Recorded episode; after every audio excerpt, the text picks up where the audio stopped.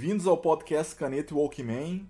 É, estamos atrasados aí mais uma vez, como todos já devem ter percebido, ou talvez nem percebido, porque né? Eventualmente a gente não tem ouvinte que acompanha a gente rigorosamente. Pois é. Mas quem nos acompanha já deve saber que o Vitor tá ausente recentemente por aí, porque tá trabalhando pra caralho, é mês de Natal e a Inglaterra vai parar novamente por causa do da bactéria filha da puta, micróbio do caralho. E por conta disso. Mentira, ele tá de castigo é, ainda. Tá de castigo, porque fala muita besteira nesse podcast. E na semana passada a gente chamou o Beto, que já tinha participado aqui com a gente. E hoje a gente tá chamando novamente a Camila, que também já participou aqui com a gente. Fala aí, Camila. Olá! Muito obrigada por chamar novamente. Tamo junto. E eu sou o Alexander e tô aqui também junto com o Rogério. Fala, Rogério. e aí, pessoal? Cara, 2020 finalmente chegando ao fim, né? Esse ano é um dos anos mais estranhos da minha vida. Da vida de todo mundo, Eu né? sinto que ao mesmo tempo que ele passou muito rápido, ele durou para sempre. E eu não tô entendendo muito bem o que, que é isso. Ah, essas duas últimas semanas não acabam nunca. Nunca. Faltam duas semanas e elas não chegam ao fim. É, se tem uma coisa que ninguém vai querer ver esse ano, vai ser retrospectiva, porque olha, eu quero só esquecer esse ano. É, é. Eu acho que não tem ninguém que tá saindo muito inteiro, não, cara. Cara, definitivamente não. Inclusive nosso podcast aí já chegou ao final do ano aí, capengando com a ausência do nosso chuteirinha de Chuteirinha ouro. de ouro que só dá bola fora aqui dentro. Ah, mas aí é que tá a ironia da coisa, né? Só faz gol de mão. mas nesse caso tem revisão do VAR. É, por falar aí em amigos nossos, eu queria aqui, primeiramente, mandar um abraço pro nosso amigo Neemias, que depois de sete meses finalmente voltou à vida em sociedade. Vou obrigá-lo a ouvir esse podcast. Por favor, um abraço aí pro Nemias. Muito tempo que eu não falo com ele também, né? Eu fiquei sabendo por Neemias, você ele aí. Um, um bom ano para se ausentar e não perdeu muita coisa, não. Não né? perdeu foi nada, né? Porque. Voltamos aqui ao nosso tradicional assunto, que é falar de discos que ouvíamos muito nos anos 90, começo dos anos 2000, que marcaram de alguma forma a nossa infância e adolescência.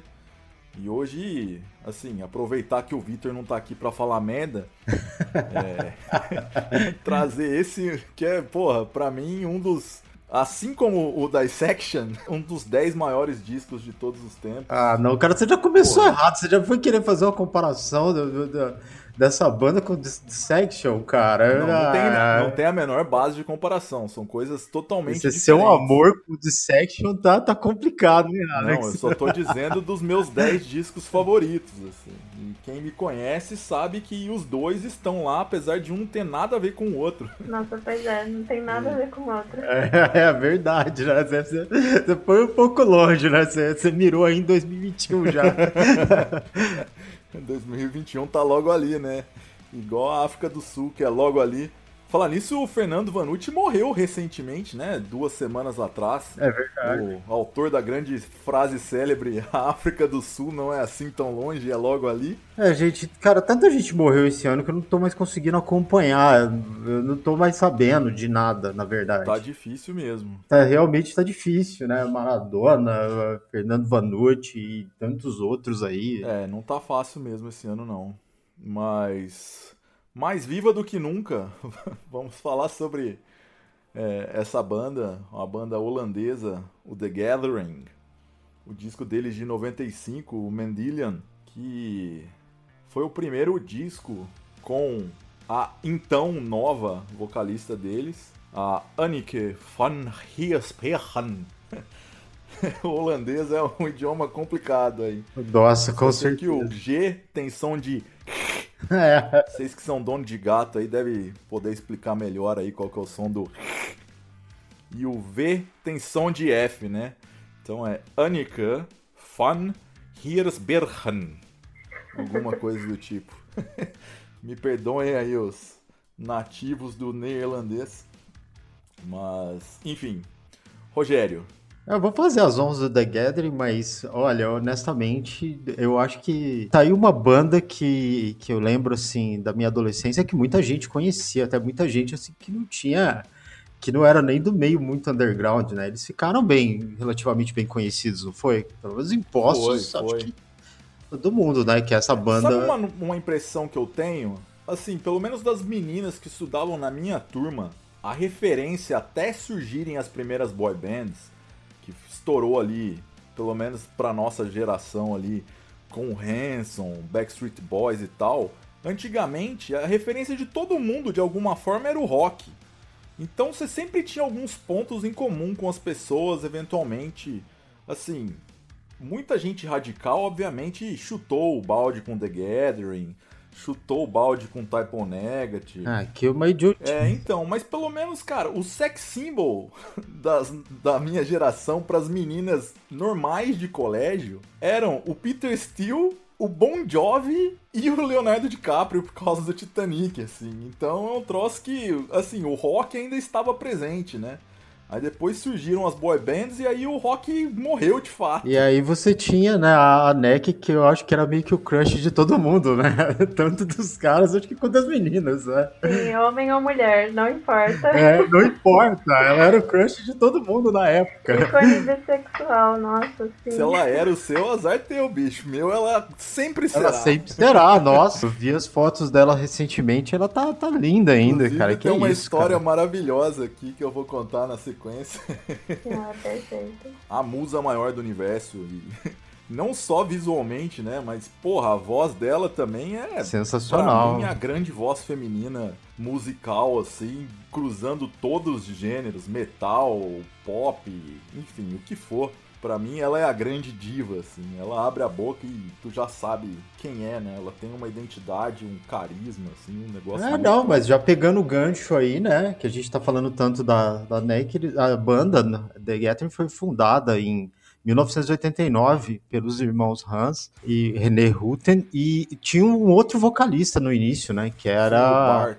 Bart Smith, né, e que eles tiveram, né, aqueles early years deles, que foi aquela fase de 89 para 94. Que foi a fase death metal deles, é. É, exato. E aí 95 que marca essa fase com a com a Neck e o Mandillion, que é o álbum que a gente vai falar aqui hoje, né? O The Gathering ele tem toda tem toda uma grande trajetória assim de muitas mudanças, né? Assim como muitas outras bandas que começaram nesse death que descambou pro Doom depois, se a gente for falar, assim, a gente já falou do Anathema aqui recentemente. Em breve a gente vai falar sobre o, o caso do Catatonia. Enfim, hoje, antes da gente gravar esse episódio, a gente estava discutindo se a gente gravava sobre esse disco ou sobre o Dreadful Hours do My Dying Bride, que também teve uma história parecida. O Paradise Lost também. Mas enfim, todas essas bandas, elas transitam muito por muitos estilos, né? Todas elas começaram num negócio mais próximo do death metal, eventualmente partiram para um doom mais romântico, como diríamos na época. É, doom romântico. É, passaram por uma fase rock, todas essas bandas, assim. Algumas ainda ficaram, né? O Anathema, o Catatonia nunca voltaram pro metal. O My Dying Bride lançou aquele disco gótico lá e depois voltou. O Paradise Lost lançou mais discos e depois voltou. E assim, o The Gathering eu confesso que não sei muito qual que tá a pegada deles hoje em dia não, mas se a gente for analisar a carreira da Annika, ela meio que descambou também, né? Partiu é, verdade, em né? carreira solo depois que ela saiu do The Gathering e, tipo, ainda que ela toque algumas músicas do The Gathering, grave algumas coisas do tipo, ela abandonou o metal também. É, o The Gathering agora é um rock progressivo assim como o Anathema, tanto que os discos mais recentes do Anathema e do The Gathering eles têm muitas similaridades, assim. É, é, como, é quase como se o The Gathering fosse a versão masculina do Anathema por conta do vocal. E mais ou menos, né? Porque agora eles contam com uma vocal feminina que faz parte da banda. É, e aí ficou mais parecido ainda o som. Eu vejo muita similaridade entre os dois. E eles puxam muito mais pro rock progressivo, rock alternativo, é, muitos elementos, assim. Deixaram um pouco de, de passar, assim, por experimentações com trip hop que eles faziam, showgaze, né? Sim.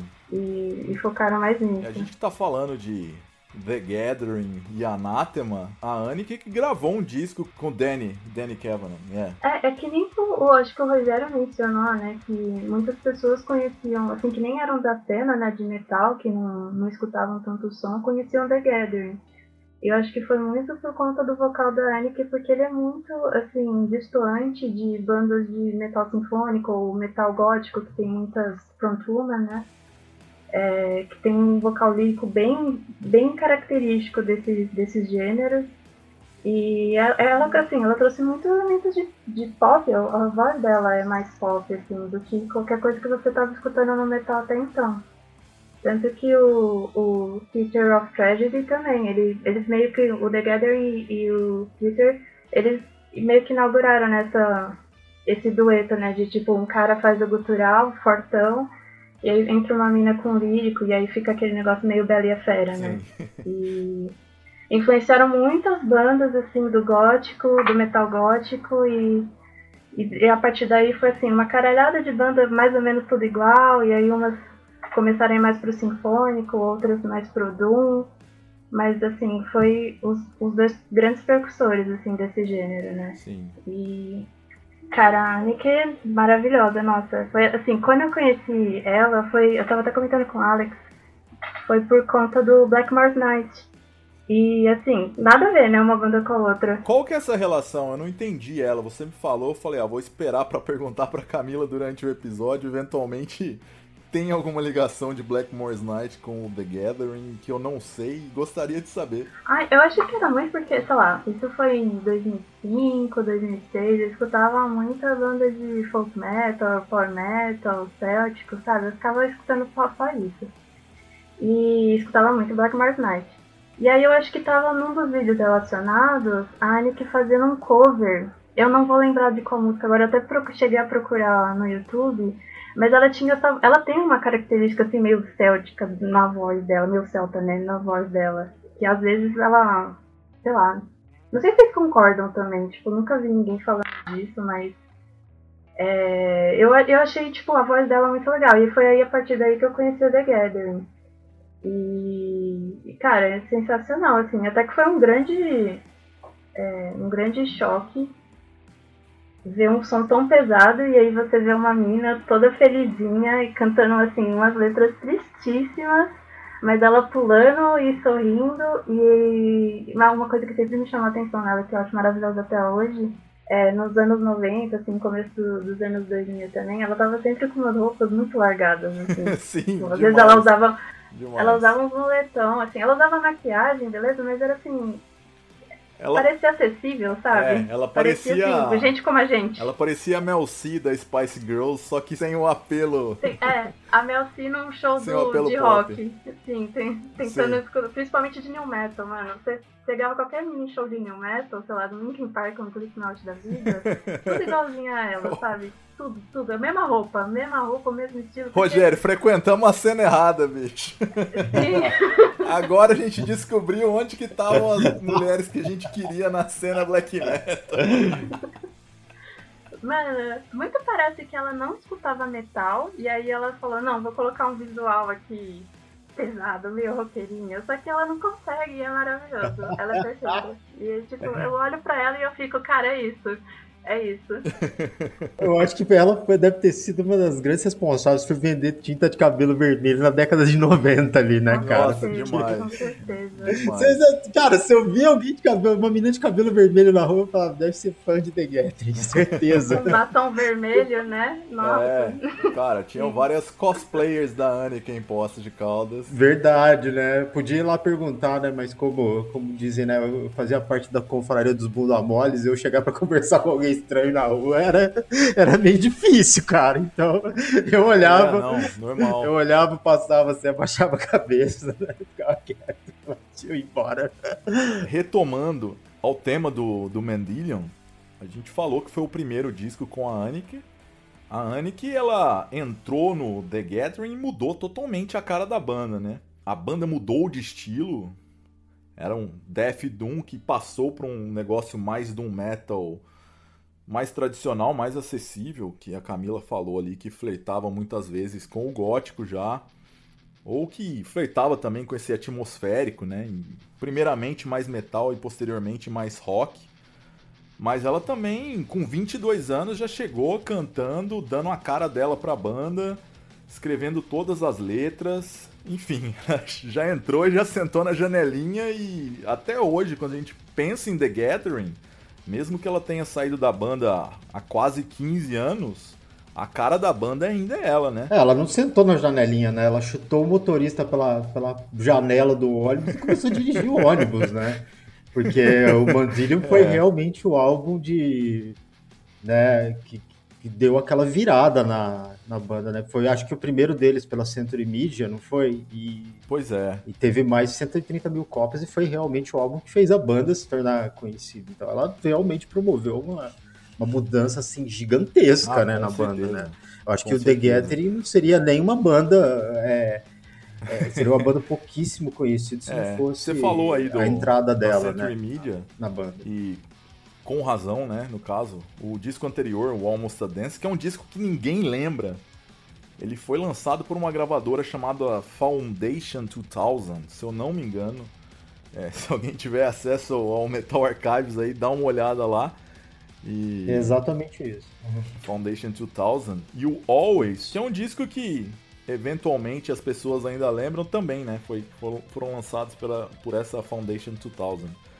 E eventualmente, porra, saíram de uma gravadora que ninguém se lembra hoje em dia e entraram na Century Media que, porra, é o grande. Foi um dos grandes selos do metal. E aí você falou nisso, é, no começo você falou, né, que o The Gathering é uma banda formada pelos irmãos Rutten. O René, ele tem hoje uma, o próprio selo deles, que é a Psychonaut Records, que eu acho que o The Gathering é a única banda, de fato, no roster desse selo deles, mas eles que relançaram muita coisa, assim, inclusive a edição de 25 anos especial do Mendelian que saiu esse ano, em vinil duplo e tal, foi lançada por eles. Cara, e assim, a gente tá falando disso, ele é um disco tão especial que, bicho, saiu em vinil não sei quantas cópias e já tá sold out, assim, em menos de seis meses no meio de uma crise mundial, né?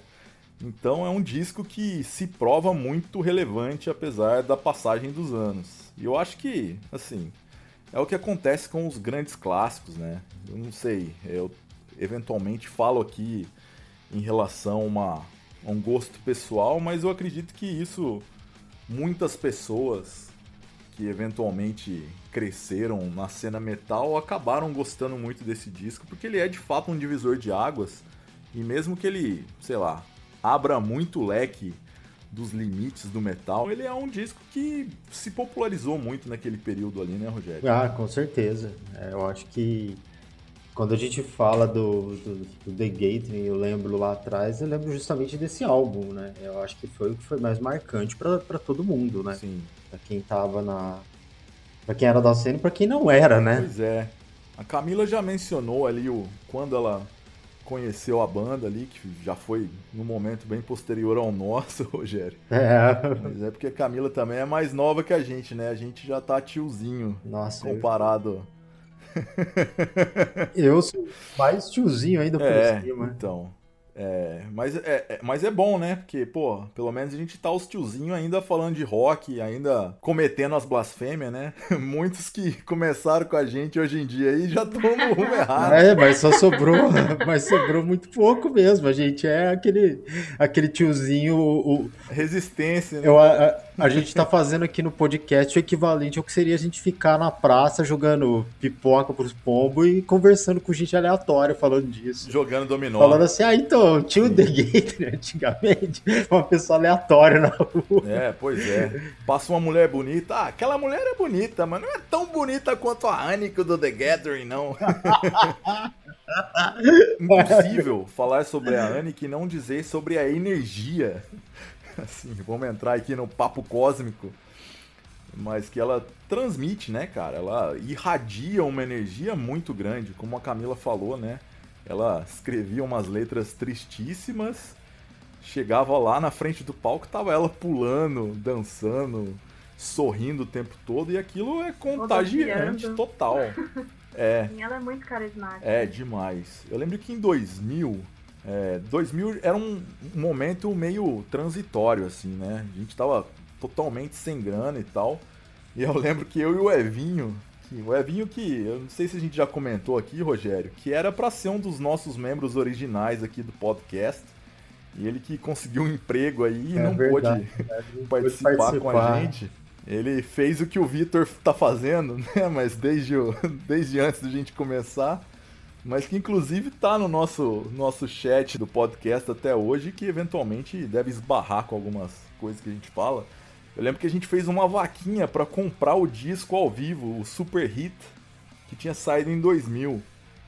E, e o Super Hit era daqueles Enhanced CD. Eu não sei que fim levaram os Enhanced CDs atualmente, mas ali no final dos anos 90, começo dos anos 2000, era tendência qualquer CD vir com um clipe multimídia e tal. E eu lembro que tinha um vídeo deles tocando Eleanor, não sei necessariamente aonde, assim.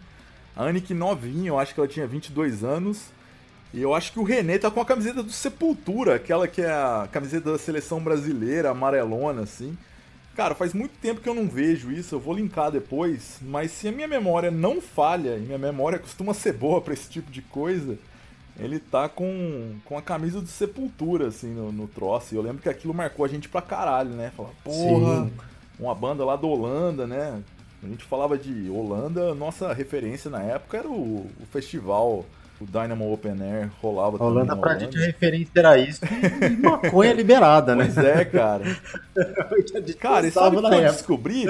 A Holanda é, então, só tem... quando eu mudei pra cá, eu sempre tive essa noção mesmo, assim, de que, ah, na Holanda a, a maconha legalizada.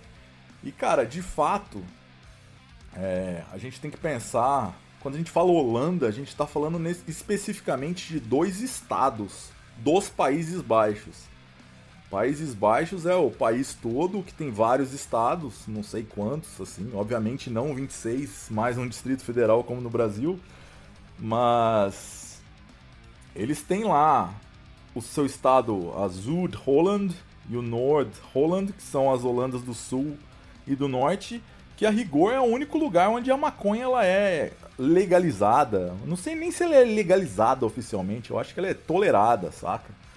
Mas assim, eu que, como moro no meio caminho entre Berlim e Amsterdã, daqui para eu ir de trem para Holanda são duas horas, assim, mas se eu for para Groningen, que é a cidade mais próxima aqui, que em uma hora e meia, duas horas eu tô lá de trem, inclusive posso ir de graça com o cartão da faculdade para Holanda.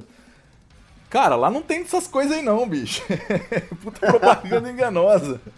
Tudo propaganda enganosa, é. A gente tem o, é, é aquele conceito que a gente crescia na época, né? A gente via uma notícia muito por alta jogada em alguma revista e a gente achava que era assim, né? Eu, por exemplo, achava que a Noruega era, era a Disneylândia do metal, sabe? Tipo, você ia chegar lá Total, é. e o pessoal, né, depois que a gente fez vários aí podcasts, o pessoal falava, é, não é bem assim, mas ok. Inclusive, o Rogério deixou a deixa aí. Quem não ouviu, vá lá no nosso episódio sobre black metal norueguês. A Stephanie fala bastante sobre como é de fato a vida na Noruega e a cena metal na Noruega. E, enfim, se alguém quiser ainda manter esse imaginário construído aí da Disneylândia do metal, por favor, não ouça o episódio. Senão isso vai cair por terra. É, porque Exatamente, você vai, você vai achar que é Disneylândia do metal e você vai parar no Beto Carreiro quando muito, né? Do vai parar no Play Center fechado, é. A Annika saiu da banda oficialmente em 2007. Eu acho que o último disco que ela gravou oficialmente foi o Home, que eu acho que é um disco um tanto injustiçado, né? Ele é um disco pouco lembrado quando a gente fala, mas ele é um baita de um disco, assim. Para mim ele é muito melhor que o Nighttime Birds, que é a continuação, que foi o disco que veio depois do Mandillion. E, mas assim, eu acho que o Nighttime Birds talvez seja o ponto mais assim, não vou dizer mais baixo, mas o menos alto da fase com a Aniki. Mas na sequência eles já meio que mudaram totalmente o estilo, assim, né? Eu acho que no How to Measure a Planet eles já entram de fato numa outra pegada de rock atmosférico e tal. E, e abandonam assim o, o metal de uma vez por todas, mas ainda assim, como vocês falaram, ah, é uma banda que não tinha necessariamente só vínculos com metal, mas as pessoas que ouviam metal sempre tiveram um bom grado, né? De certa forma. Eu acho que discos como Souvenirs, que tem até o Garm do Uber cantando, outro que a gente já falou aqui junto com a Camila, esmiuçando. Verdade. Uber used to be a black metal band once. Aquele meme que o Garmin postou, né? Do, da menina carregando a avó pro asilo. Tá bom, vovó, já sabemos, né? Ah, não. É, uma coisa que a metaleira teve que aprender, assim, e grande fã de Death Doom do, dos anos 90, ali do começo dos anos 90, foi aprender justamente a abandonar o metal, porque eventualmente todas as bandas abandonaram, né? Então teve o Anathema, Catatonia, uma Dying Bride, The Gathering, todo mundo assim, indo mais pro negócio mais atmosférico, né? Brincando com outros estilos e eventar até chegar ao ponto que você não dá mais pra chamar de metal e vira um. Pois um é, isso me lembra uma então, das grandes frases do Fernandinho Tem, guitarra, guitarra rock, rock, né? é. é. a gente, quando a gente tá falando de metal aqui, tá, eu, eu, sinceramente me sinto meio que um idoso, né? Falando, né? Tipo, eu, tô, eu sou o, o velhinho agora que não sabe mais usar o, o, caixa eletrônico, sabe? Fica lá falando do tempo que a gente conversava com as atendentes do, do banco lá, do, do caixa, né? E eu acho que ninguém tem mais tempo pra metal, pelo É, é foda. Voltando ao assunto Mandillion, ele é um disco que tem oito faixas, é, e uma delas, a faixa título, né? Que ela é instrumental. E eu já mencionei que a que, que escreveu todas as letras, e enfim, a banda que produziu o disco, além de ter feito tudo. Então é um troço muito, sei lá, muito de unidade mesmo, assim, né? A banda faz tudo e tudo é, é aqui. Porque geralmente a gente sempre discute sobre o papel do produtor em alguns discos. A gente falou bastante sobre isso lá no nosso primeiro episódio. É, sobre o Opeth que a gente falou. É, sobre a importância que o Steven Wilson teve nessa mudança do Blackwater Park pelo que veio pela frente. Mas esse disco aqui não, né? A gente fala, ah, eles foram para uma gravadora major mas ao mesmo tempo é um troço meio que feito na raça ali. E nesse ponto eu queria entrar no, no mérito das músicas, bicho. Porque, porra, cara, quando eu ouço esse disco, assim, eu acho que pelo menos as quatro primeiras músicas, assim, tipo, da Strange Machines, a Eleanor, a Emotion Number One e a Leaves, elas são, sei lá, músicas atemporais, assim. Esse, para mim, é um dos poucos discos cinco estrelas, nota 10 Eu tava até falando com a Camila hoje mais cedo, assim. Tipo, cara, Emotion é uma das minhas músicas favoritas, assim. É, e eu gosto demais que a última música é a Emotion Parte 2, que ela meio que retoma esse esse espírito que a Emotion Number 1 um, number one tem. E, enfim. É, é um caso muito estranho, muito curioso também. Vou contar uma história aqui. Falando pra caralho, qualquer coisa vocês me interrompam aí. Quando eu mudei do Brasil para Alemanha, eu vendi todos os meus CDs, todas as minhas coleções e alguns dos últimos CDs que ficaram para trás, que eu estava levando para meus amigos em São Paulo antes de eu pegar o avião, um deles era o The Gathering, o Mandillion, que eu ia vender. e aí, bicho, eu Falei, ah, vou escutar esse CD aqui mais uma vez. E pus lá o CD no rádio pra tocar, deu play assim, antes de. Enquanto eu fazia minhas malas, só pra me embalar na viagem, assim. E, bicho, fui pra São Paulo levando só a caixinha do CD e o CD tá lá no rádio, parado na minha casa, na casa da minha mãe até hoje, assim. Eu acho que é um sinal, né? Tipo, não, eu preciso ficar aqui. E... Tá lá fossilizando no, no rádio. É, nem sei se o rádio tá lá hoje em dia, né, cara? Porra, minha família é.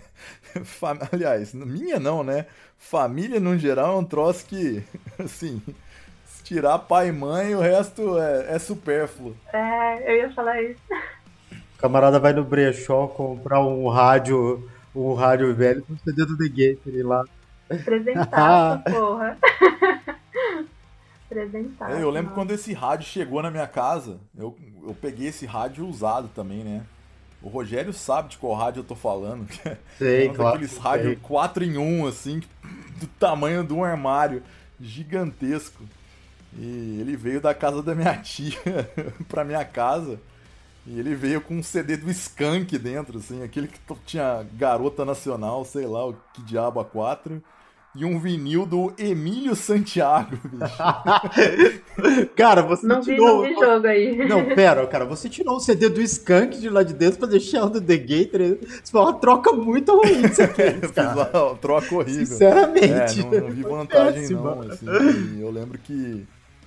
É, antes disso eu tinha um rádiozinho pequeno, né, que meu pai tinha trazido do Paraguai em 95, assim como muitos outros da minha geração que tiveram o primeiro rádio toca CD ali no, no meio dos anos 90. Antes disso era só na caneta e Walkman mesmo. é, é, só na caneta e Walkman. É, e eu lembro que meu primo, assim, meu primo foi lá em casa e falou: Porra, teu pai te deu um rádio. Eu vou comprar um CD então. E obviamente ele comprou Mamonas Assassinas, né? Porque era o que tinha na época. E aí eu virei pra minha mãe e falei: Ai, mãe, meu pai me deu um rádio você podia me dar o dinheiro para comprar um CD, né? A minha mãe me deu, acho que 15 reais. Eu fui no supermercado, nos tempos que ainda vendia CD no supermercado. Quem for de Poços de Caldas das antigas vai lembrar ó, a parte de CD do supermercado São Michel, na rua Pernambuco ali. Eu entrei lá e comprei o Power Slave do Iron Maiden. Grande compra. É meu verdade, primeiro CD de todos os CDs, tempos. cara. É, e era baratinho, assim. Eu comprei o Arise de Sepultura lá por 8 reais, primeira prensagem em CD, enfim. É, comprei sarcófago lá em CD também. Você vê que era um lugar meio atípico, Nossa, né? Um o cara vai no supermercado e compra um sarcófago, é foda. Hoje o São Michel acho que tá tão, tão grande, né? Cresceu tanto de tamanho que acho que é capaz de você ir lá comprar um sarcófago e você arrumar um de verdade mesmo, né? Sair com ele na, na entrega.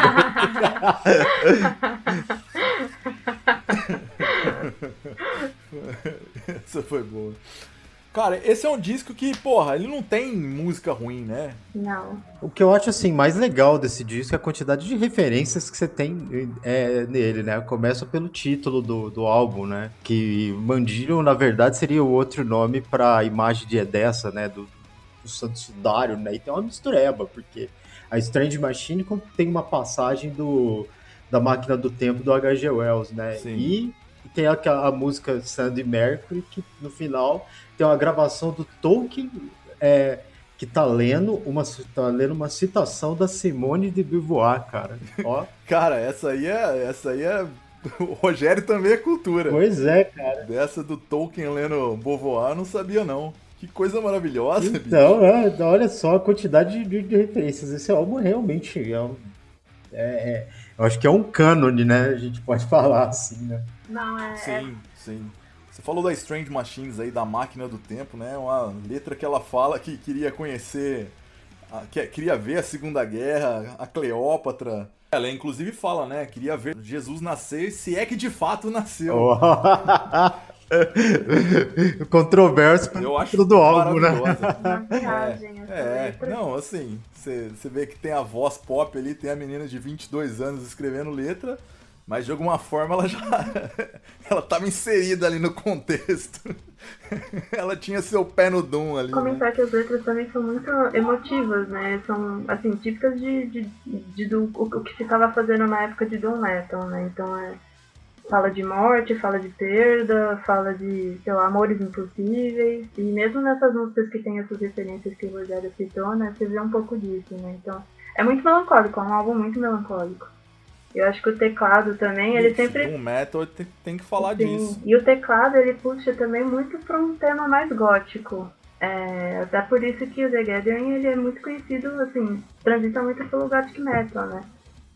É, muito por conta do, desse tecladinho. Ah, inclusive a, a Mandillion e a Ascendant Mercury são as músicas mais instrumentais. Elas têm uns trechos assim com o teclado que é, é puro gótico, assim. É, depois você já. Ela termina com um riff excelente, estava até com, ouvindo com o Alex antes do, do podcast. E ela termina com um riff, assim, muito maravilhoso do Metal, assim. Do... Sensual, né? Nossa. né? Riff sensual. É, é, é, é o Doom romântico. Sensual. É, é, uma música, não, ela termina, assim, maravilhosa. Uma metade dela, então, quando fica mais o teclado em evidência, assim, e ela fica só instrumental, e você fala, nossa, isso aqui é, sei lá, Maravilhoso. Então, eu falei, eu queria estar deitada olhando pro teto, escutando essa música, prestando atenção em cada, cada nuance, cada elemento, assim, que é maravilhoso. Nossa, com certeza. O Rogério falou aí que o nome faz referência ao Santo Sudário. E aí a gente tem que voltar na capa desse disco. Ah, lá vai. Que, pô, assunto que sempre falamos aí. Vai, Alex, brilha. E no episódio, não, no episódio do Crisium, a gente tava falando que a capa era uma baderna. Mas a capa do Mendilion, ela é outra baderna, né, bicho? Com certeza. tipo, assim, você tem ali, parece aquelas máscaras africanas, né? Eu, eu não sei necessariamente é, qual cultura tem esse, esse tipo de imagem, mas elas são associadas ao que a gente conhece como máscaras africanas, que tem necessariamente ali uma impressão de um rosto, que não necessariamente dá muito a dizer da onde vem, para onde vai, e aí você tem no fundo um monte de mancha vermelha e não necessariamente esse disco acreditou quem fez essa capa. É, eventualmente tinha lá no CD, me desculpa meu CD, como eu disse, está lá no Brasil. E eu fui muito tonto de não ter comprado o disco e o disco esgotou, cara. Esgotou rapidaço, assim. Então eu tô sempre falando de capas de disco aqui, mas esse me falha a memória quem foi o, o, autor dessa arte aí, que é uma arte que eu gostaria de entender melhor na real. e quando a gente fala de The Gathering em relação ao metal, você olha a capa desse disco, bicho, não dá para saber o que que é, não, né? E não combina, né, com o gênero também. Acho que pode, pode muito, né, do... Ainda mais do, da comparação com as duas primeiras capas, né, que você olha e você fala, ok, Death Doom. é triste. Eventualmente é, não, eu choro. A, a capa dos dois primeiros discos é um troço meio sofrível, assim, né? O primeiro é uma mina numa geleira com vestido preto. E o outro é uma mina no meio de uma floresta com um vestido branco, sei lá, cara. É tipo o Yin Yang do Death Doom. e, bicho, horrorosas as capas. E... Mas assim, são discos que também não, não tem nada demais, assim. Eu... Eventualmente vou até comprar a briga com algum fã xiita do The Gathering antigo, mas nem sei se existe também, né? Ah, não, cara, o Always é maravilhoso. O, nossa, não, eu gosto também. Danger eu gosto é também. incrível. E, cara, é assim, é um. É, é meio injusto pensar, porque nesse álbum tinha uma puta de uma vocalista, a Marike Groot. É, ela é incrível, ela é incrível. E você só percebe o quão incrível ela é é, no, naquele especial de 25 anos que o The Gathering fez, que ele reuniu todos os as vocalistas que passaram pela banda, é, inclusive o Bart, é, o Bart Smith, que, que faz o gutural nesse primeiro álbum. E assim, você vê ela cantando é, King for a Day com ele, e é a coisa mais incrível do mundo. E ela, ela canta Emotion One com a Neck também. E eu quase chorei quando eu vi aquilo, porque essa música já é perfeita. Mas as duas cantando, as duas harmonizando Cara, junto. Não vi não. É a coisa mais linda do mundo. É tipo, é perfeito, porque ela tem uma puta voz, a Marisa. Ela tem uma puta voz. É. A, a Marik, ela, ela tem esse. essa pegada mais lírica mesmo, né? Ao contrário que a gente falou que a Anne que ela, ela era mais pop e tal. É, o vocal anterior que a gente falou, ah, o Theater of Tragedy e o The Gathering, eles deram a deixa pro que depois foi virar a Hellion Records no Brasil. Rogério vai lembrar aí, né? No começo dos anos 2000, final dos anos 90, a Hellion Records só lançava banda de Bela e a Fera, né? Sim. Não tinha mais nada. Não tinha mais nada. Assim, para não dizer que não tinha mais nada, eu acho que o Dark Funeral também era lançado com eles. Pelo menos o Diabolos foi lançado por eles, mas de resto era só Bela e a Fera, bicho. Inclusive teve o show no Tristânia, acho que em 2002, dezembro de 2002, que a gente foi lá uma trupe de poços é, no Via Funchal. E por falar em show, chegamos aqui ao grande momento de shows no Brasil. É, eu queria lembrar de dois momentos aqui. A Annick que já tocou no Brasil, sei lá, várias vezes, mas infelizmente eu acho que nunca com o The Gathering, pelo menos não que eu me lembre, assim. Eventualmente tenha tocado antes de 98, mas de 98 a 2007, que era quando ela tava na banda, eu que já gostava da banda, pelo menos não me lembro deles terem tocado, não. Não sei se você lembra de alguma coisa nesse sentido aí, Rogério. Não, também não me lembro, não. Cara, e eu lembro que em 2010 o The Gathering ele ia tocar no Brasil na turnê daquele disco The West Pole. Que, cara, pra mim é um grande disco, né? Ainda que tenha entrado uma outra mulher no lugar da Anne, que eu, assim, ouvi o disco, gostei pra caralho. Falei, porra, vou nesse show, né? E, cara, e foi justamente naquele ano que rolou a, a explosão lá do vulcão na Islândia, bicho. E não sei se vocês lembram que espalhou cinza para tudo que era canto, fecharam todos os aeroportos na América do Sul, Sim, pelo menos claro. na Argentina, São Paulo e tal. E, bicho, cancelaram o show do The Gathering e nunca mais voltou. Eu fiquei com o ingresso lá na mão, tipo, a ver navios. E acabou que nunca viu o The Gathering. Obviamente eu vi a Annick em outras oportunidades. Ela foi pro Brasil, inclusive, com o Danny, não foi, não, Eles Camila? Você- tocaram no Manifesto Bar em 2014. E assim, só tocando sucessos do Anathema e The Gathering e algumas coisas solo, alguns outros covers, Entendi. né? Mas é, Tocando Damien Rice. é incrível. A música do Closer, né? É. Porra. Eu acho que tinha outra música que ela gravou também da carreira solo dela, que era uma música que tinha uma propaganda de perfume, né? Que era. Eu não sei o nome da música, talvez seja Come Wonder With Me. Que tem no primeiro disco solo dela, quando não tinha o nome dela ainda. Quando era o Água de Anike. A Godiane que parece o nome de perfume, né? É, né? É verdade. Nossa, É. Não, mas ela, ela assim, você olhando as fotos dela um pouco assim recentes, ela parece realmente uma pessoa que tá apresentando um perfume ali, né?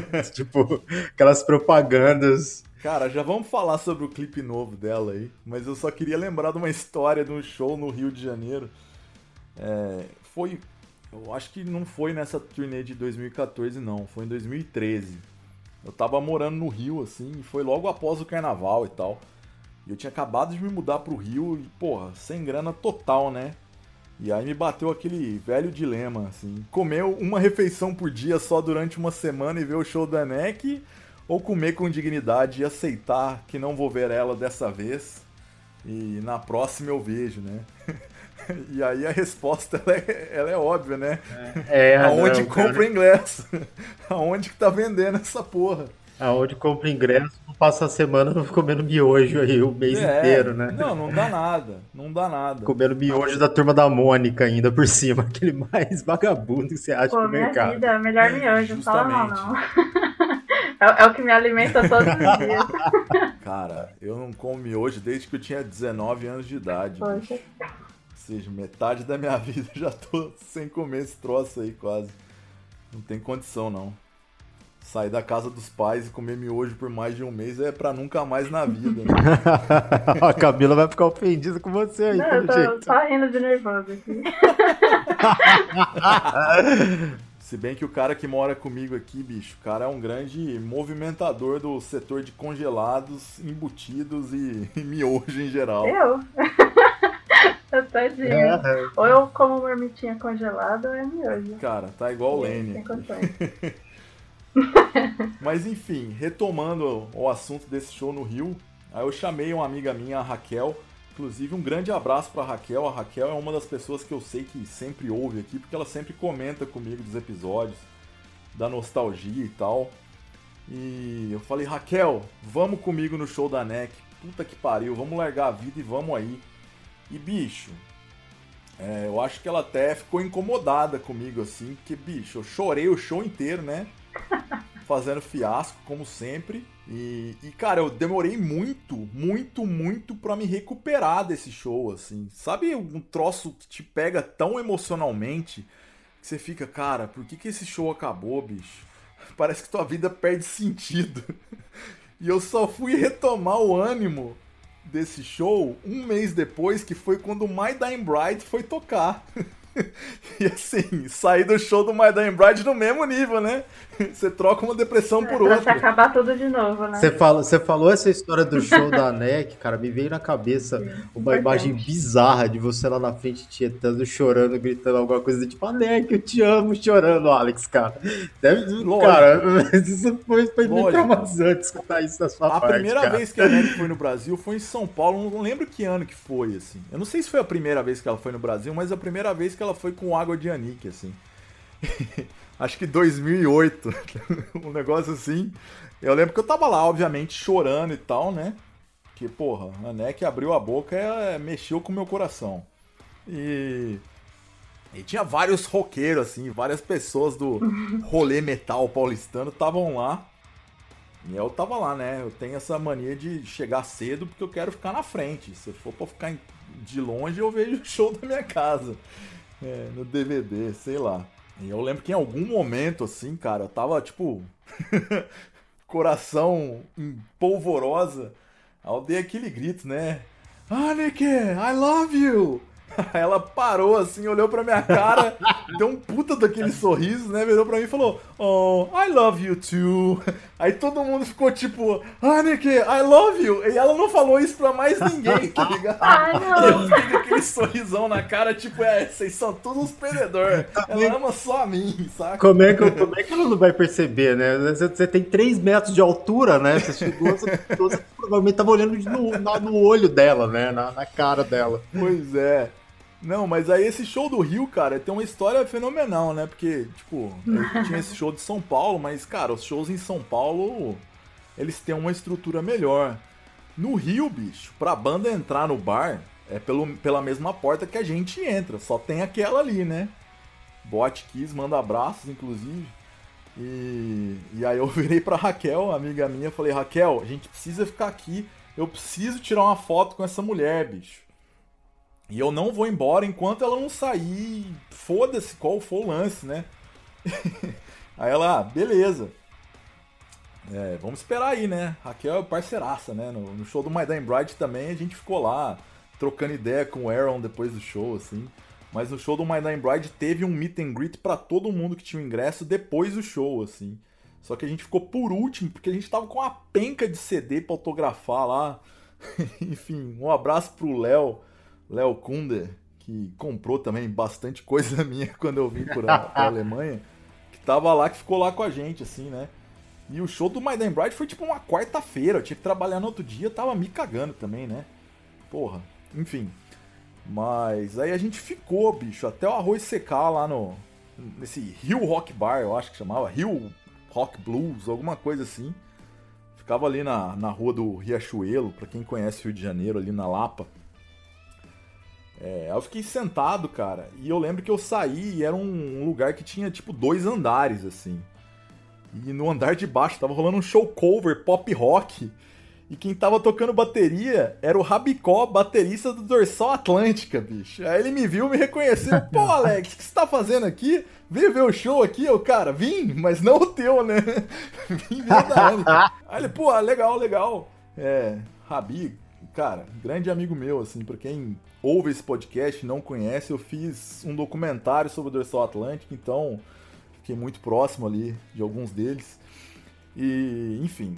Por fim, a Anne que saiu, cara. Eu, cara, tipo, criança, né? Fui lá falar com ela e sem noção nenhuma do que eu ia falar e, tipo, chorando, né? Caralho, que maravilhoso, tô muito feliz em estar aqui, por favor, tira uma foto comigo. Ela, ah, claro e tal. E só que aí, né, o Rogério mencionou, eu com 3 metros de altura, ela metade do meu tamanho. Aí eu tipo, porra, tá, eu vou sentar aqui e aí a gente tira foto. Aí eu sentei, bicho, numa cadeira pra gente tirar foto. E eu achei que ela fosse parar do meu lado pra gente tirar a foto. Não, ela sentou no meu colo, assim, tipo, me abraçando pra tirar a foto. Olha só. E bicho, eu fiquei com a cara, sabe? Tipo, na foto eu tô com aquela cara de moleque feliz, cara, assim, que que ganhou inveja, cara. a loteria do doce. Vermelhaço, assim, de Que vergonha. isso, cara, nossa. E ela com um sorrisão, assim. Pois é, Vou mandar né? essa foto aqui. Você zerou a vida. Meu, eu falei pro Alex Mano, se eu fosse ele, eu usava essa foto de perfil em todas as redes sociais, no WhatsApp. Eu, Tem eu... que usar essa Sim. foto.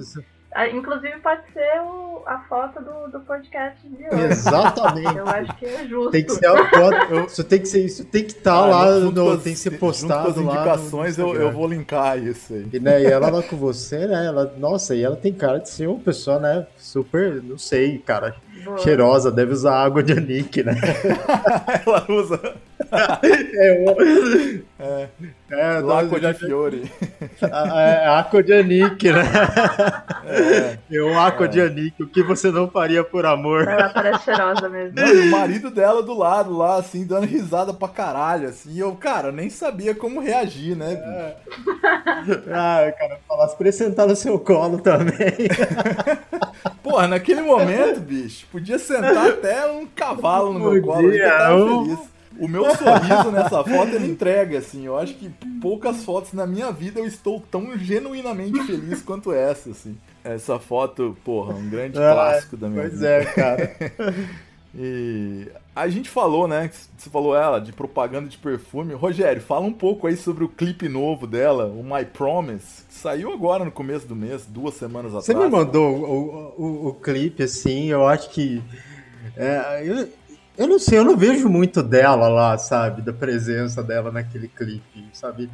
É, desculpa, mas a hora que eu olhei, assim, pareceu mais assim. Eu acho que se não tivesse tocando, é, eu não vou nem falar tanto da, da música em si, mas se não tivesse tocando, se aquilo tivesse no multi, eu acho que eu ia achar que era um clipe da Vanusa aquilo, sei lá, cara. Cara, Muito pois é, estranho. então. Eu tava comentando com a Camila o quanto é desconfortável assistir esse clipe. É, tem uma mesa de air falou, rock cara, lá, é, do nada. Você, É, você olha assim no Tem, um- início tem do um vídeo. totó lá, um, tem um pebolim totó. no começo. Por quê, cara? Eu não entendi. Eu acho que eu, eu acho que eles não são, eu acho que eles não são muito bons pelo que eu percebi nessa coisa da, da produção visual, né? Você olha que a gente falou um pouco das capas deles aí, né? E você vê que até o logo deles parece que eles nunca se decidiram, né? Porque cada capa, É, o logo é uma coisa importa. diferente, completamente diferente. É. Foda-se. Mas eu acho a capa do How to Measure a Planet uma das grandes capas da história da música, assim. E ainda mais que eu odeio amarelo, mas aquela capa amarelona é maravilhosa. Só cortando o assunto.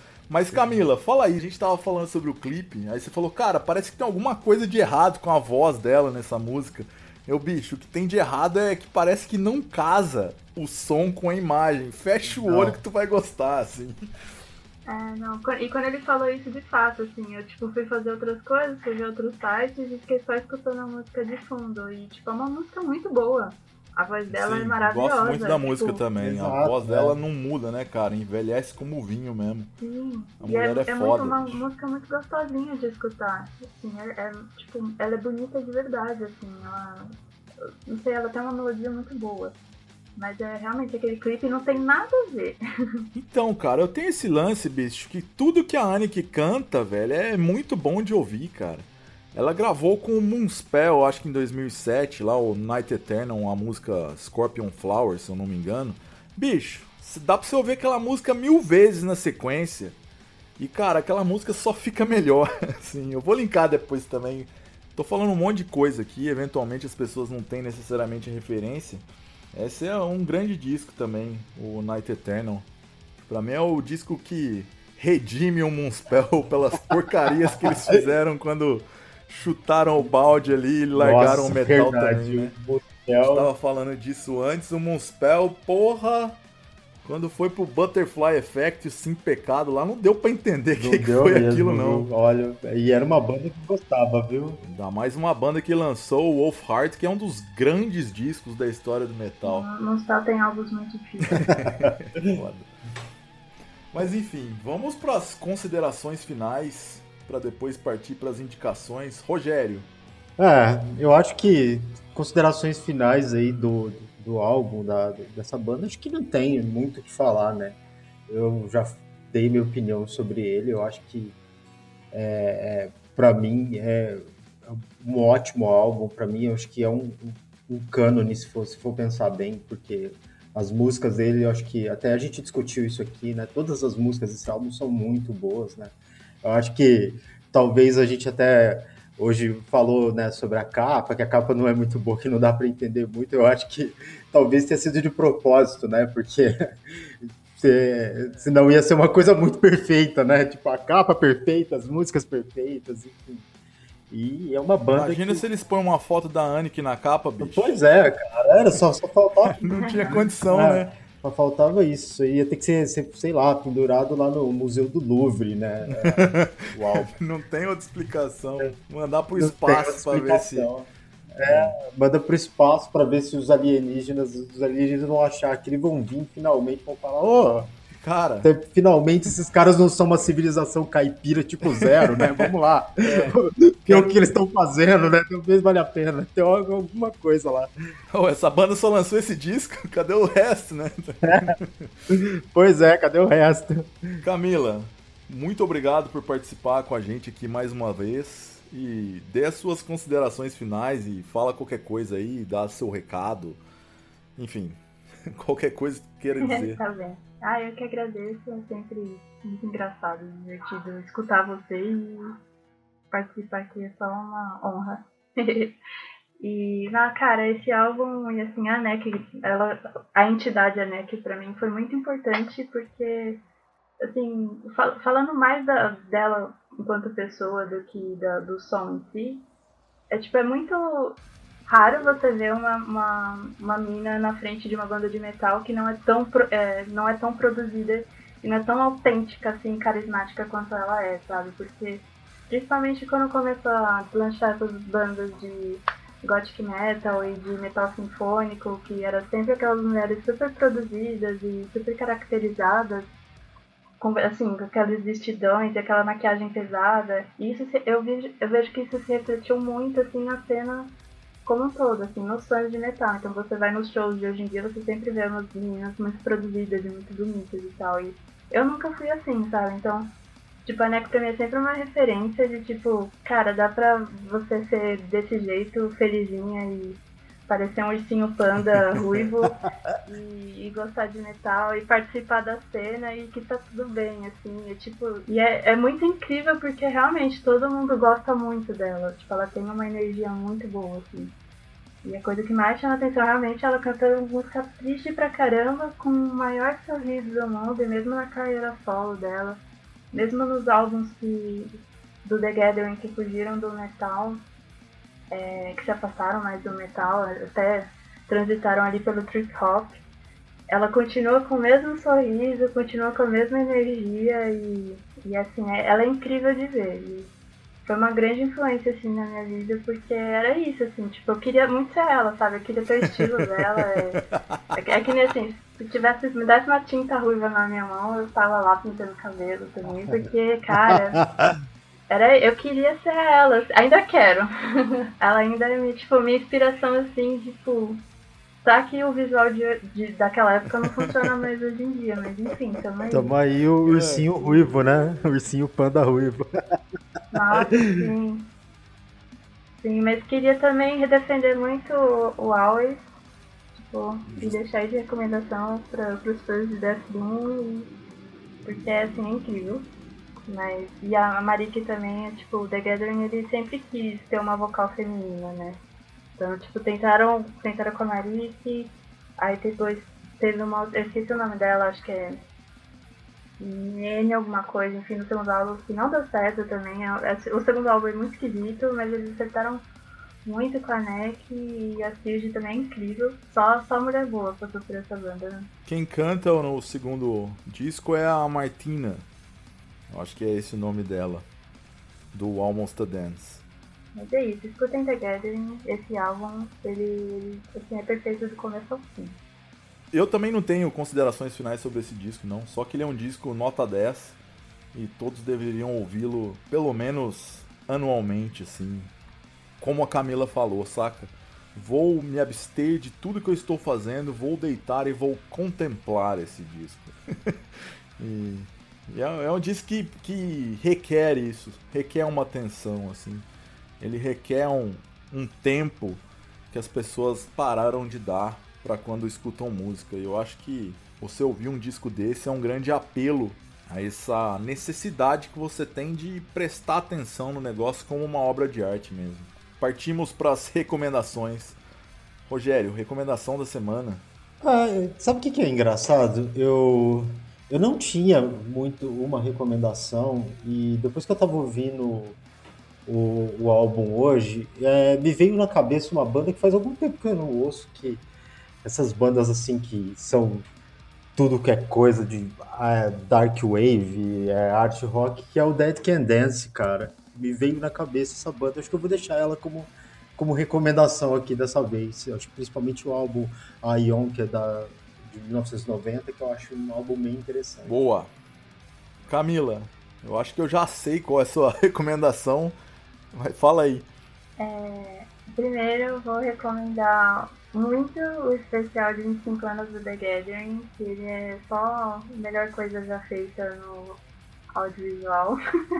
Porque, assim, é, é, ele é perfeito, na moral, assim, ele é muito bem produzido. Cara, eu nunca vi. Vou, vou seguir sua ele recomendação a risco. Duas, duas horas, mas assim, são duas horas perfeitas. É, e, que pena que acaba, né? É, e tem algumas músicas que são cantadas pelos quatro vocalistas principais que passaram pela banda. Então, tipo, que é a Cija, né? Que é a, a Marik e, a, e o Bart, né? Então, assim, é incrível. É, e é uma, tem uma grande releitura de muitas músicas do The Gathering, assim, então, com arranjos diferentes, né? Com harmonizações diferentes entre esses quatro cantores. E também o novo Entendi. disco do Voton, Inclusive a primeira música, né, que fez uma participação e ela é perfeita. E esse disco também é muito bom, né, o Duca. E também queria recomendar o EP de uma banda muito querida, eu sou amiga pessoal de todos, é Enigma Ex Machina, eles acabaram de lançar um EP agora semana passada, dia 11. Sexta-feira, dia 11! Gosta, é, Teve rock, bebê. Vai lá escutar um som torto. Quem gosta aí de um progzinho, um post-metal, vai curtir. Inclusive, um grande abraço aí pros... Aqui a gente sempre fala muito, né, sobre o Goldcast. E, e o Goldcast que é apresentado por dois caras dessa banda. Que a Camila falou aí, do Enigma X Machina. O Arthur e o João. E, e o João e o Arthur. Um grande abraço para eles. Um grande abraço pro Timbó também e pro Pinga que fez aniversário, inclusive, essa semana aí. Então, escutem lá o EP deles, Enigma X Machina. E a minha recomendação, vou reendossar o, o EP dos amigos, mas eu quero indicar também, eu tô nessa pegada de ficar indicando discos recentes, né? É, eu queria indicar um disco de uma banda sueca chamada Sweven, que é na verdade o, o reboot do Morbus Crohn, que acabou alguns anos atrás. E os caras meio que refizeram praticamente a mesma banda e lançaram um descasso chamado The Eternal Resonance. E cara, esse disco é maravilhoso. E um dos grandes discos do ano, a gente já tava falando em prog aí, a Camila falou. Esse disco ele parece uma mistura do Opeth na época do Orchid, junto com, sei lá, o Catatone antigo na época do, dos EPs, assim do Songs of Decay, do For Funerals to Come. A minha imaginação não chega então... tão longe, viu? Vou ter que ouvir primeiro. Cara, cara, esse disco é maravilhoso. Vou ter que ouvir pra entender. É que, assim, ele tem essa pegada meio prog do Opeth do início, assim, só que ele é meio cruzão com aquele vocal agoniante que tinha o Jonas no Catatonia no começo ali. E até o próprio Michael, mas não o vocal que ele fazia no Opeth, mas sim no Catatonia. Inclusive eu falei pra Camila ouvir o disco aí, eu não sei se a Camila vai endossar minha indicação, não. Nossa, com certeza. É, é exatamente isso. Foi de Opus e de Catatônia, vai, vai, lá. Cara, vai, eu tô, eu tô nessas de descobrir os grandes discos de metal lançados em 2020 e, tipo, cara, o Sweven é um deles. E assim, eu não sei quando voltamos, eu ia falar voltamos semana que vem, eventualmente a gente volta, né? O Victor vai voltar pro lockdown aí, a gente retoma mais a nossa atividade normal ou paranormal. Mas enfim, eventualmente pararemos para Natal, Ano Novo, e se a gente não voltar antes disso, feliz festas. Feliz Sol Invictus para todos. E ano que vem, eventualmente, estamos aí pois novamente. é, gente. Se é que sobreviveremos ao final desse Tomara. ano, né? É tipo a caverna do dragão. Olha, sinceramente, né? Por favor, faltam só uns dias pra acabar, né? Então acho que é, a gente não sobreviver é Pode fogo, continuar né? assim até lá, Continua né? assim pelo menos até Nenhuma 2021, né? tragédia até lá. Valeu, ab- abraço aí, gente. Até a próxima, É então, até o ano que vem. Sobrevivam todos. Galera, valeu demais. Quase todos, não todos. Abraço, beigos.